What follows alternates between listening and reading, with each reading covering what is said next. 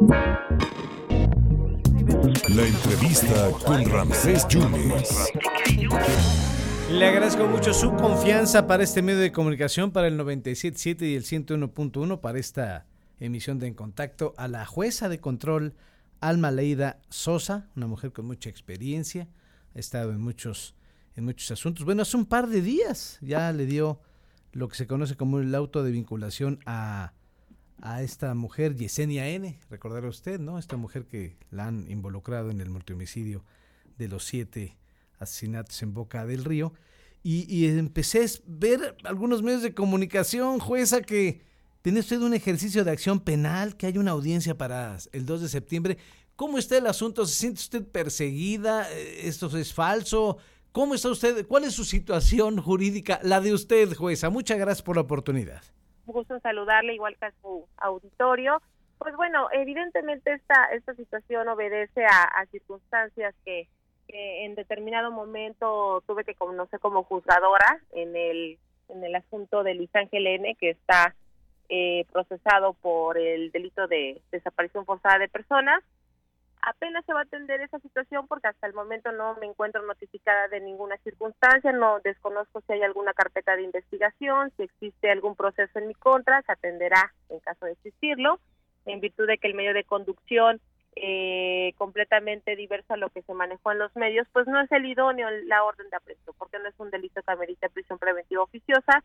Sin embargo, bueno, pues yo considero que, que este personaje es el que ha hecho todo este tipo de, de manejo mediático, está en su derecho, evidentemente, pero pues eh, estos discursos de odio que ha generado hacia mi función como juzgadora, pues sí es lo preocupante.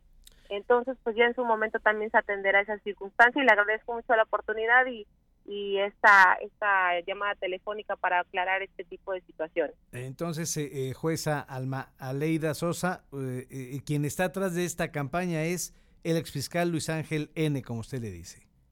Efectivamente, eh, porque, bueno, de acuerdo a las notas que han salido en diversos medios de comunicación, pues es en referencia a ese proceso penal, supongo que debe de ser a esa circunstancia. En su momento también tuve conocimiento que eh, por, allí había promovido una denuncia en mi contra por una supuesta violación a la suspensión. Eh, del momento en que fue detenido, estamos hablando esto del 2018, imagínese ya casi cuatro años, no fue una vista propiamente, tengo entendido, del, del juez federal, fue una denuncia directa de, de este personaje y lo y lo denomino así porque pues tiene un proceso penal y hay que salvaguardarle sus derechos como como acusado o imputado. Es un asunto que tiene vigente inclusive. Desconozco cómo es que pueda llegar a sustentar una violación en una suspensión sobre todo en tratándose de un hecho constitutivo de, delito que el Estatuto de Roma lo considera no tan solo grave, sino gravísimo y de lesa humanidad. Pero bueno, se atenderá. Eh, eh, él, él, argumenta que él estuvo en la cárcel inclusive con un amparo que no, que no fue resuelto. Bien, bueno, estuvo, pero pues después de esa situación, de esa suspensión que le fuera concedida de manera provisional, eh, pues siguió, continuó más de un año, año y medio si no me recuerdo, porque yo, yo me excusé de, su proceso porque también fue fui denunciada de otro proceso en donde ya se determinó el ejercicio de la acción penal, eh, afortunadamente, eh, y pues bueno, estas circunstancias pues se tendrán que atender, tendrán que, atender si es que existen.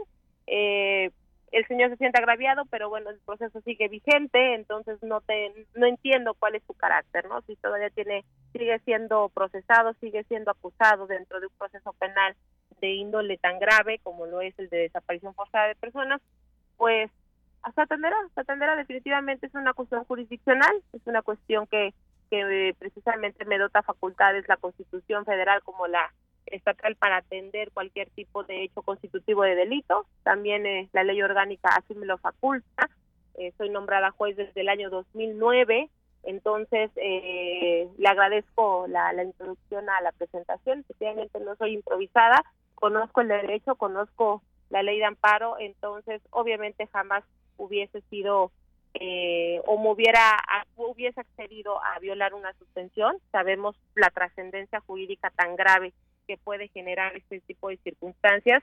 Entonces no es, no soy desconocedora de todas estas consecuencias legales y pues obviamente no me iba a manejar o a conducir de manera eh, ilegal, ¿no? Porque pues para, para atender y administrar justicia y pues eso es lo que se ha hecho siempre. La estaban ubicando también con Gamaliel, ¿no? Que este era un elemento de la policía ministerial también, jueza.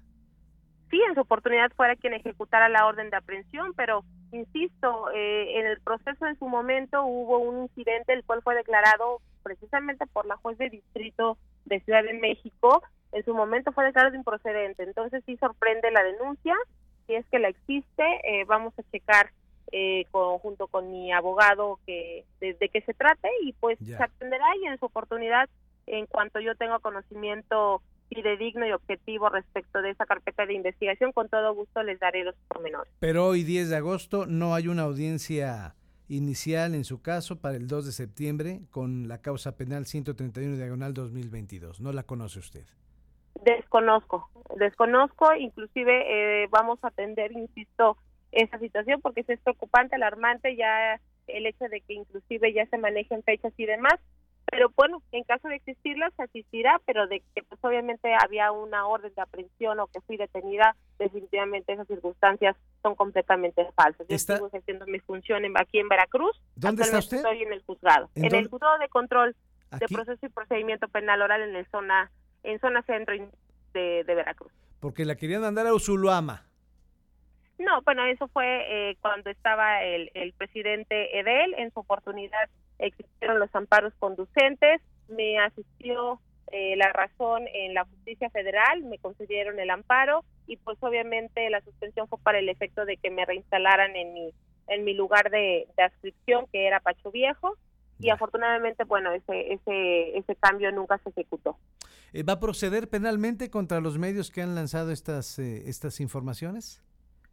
Pues estoy analizándolo porque eh, si bien es cierto se debe de ejercer la, la, la, libertad de expresión, pero ya también la Corte se ha pronunciado que siempre y cuando no trastoque, es un derecho fundamental que tenemos todos los seres humanos. Eh, sin embargo, eh, ya se ha pronunciado la Corte en el sentido de que de que todo es permitido hasta que no se trastoque o no se genere un discurso de odio hacia un sector de población o de género. En este caso, ya son muchas las eh, pues campañas de desprestigio en mi contra, en primera como juzgadora y segundo como mujer. Lo voy a analizar, voy a analizar la cuestión de responsabilidad civil objetiva porque evidentemente dañan la imagen. Yo no tengo ningún instructivo en el Poder Judicial del Estado, en el Consejo de la Judicatura. Hemos seguido las políticas de la de la señora presidenta, la magistrada Isabel Inés Romero, que pues siempre ha sido y ha pugnado por eh, cero corrupción en el Poder Judicial. No tengo ninguna queja, ningún instructivo respecto de algún acto de corrupción. Eh, y pues bueno, eh, vamos a vamos a, sopesarlo, vamos a ponderarlo y en su oportunidad pues tendríamos que, que, verificar y pues sí deberían de ser muy cuidadosos, ¿no? Porque si bien es cierto el, el hecho delictivo de difamación ya no está contemplado como delito, pero bueno, existe una responsabilidad civil objetiva, ¿no? Para efecto de poder conducirse o, demandar una reparación del daño. Porque hubo medios, hubo medios que decían que ya había orden de aprehensión, otros que manejaban que había ya un juicio de acción penal. No tiene usted conocimiento del asunto. Entonces, para terminar, ¿la han ubicado con el duartismo, con el yunismo? ¿En todos lados la ubican, jueza? Pues es bueno, yo soy institucional, eh, yo yo estoy en mi trabajo, yo me gané esa plaza mediante un concurso de oposición junto con 80 personas en donde en el 2009 el magistrado eh, Madruga Picasso me extendió mi, mi nombramiento como jueza de primera instancia y derivado de un concurso de oposición, pues el gobierno que esté, el color que esté, el partido que esté, pues siempre nosotros somos institucionales, los jueces estamos obligados a impartir justicia, esté el gobierno que esté. Ahorita con las políticas también del, de nuestro señor gobernador, obviamente estamos también actuando en ese tenor y pues el gobierno que sea, el gobernador que sea, nosotros como jueces y, pertenecientes del Poder Judicial tenemos que atender a la sociedad y nuestra función es administrar justicia. ¿Está usted tranquila entonces? Completamente tranquila.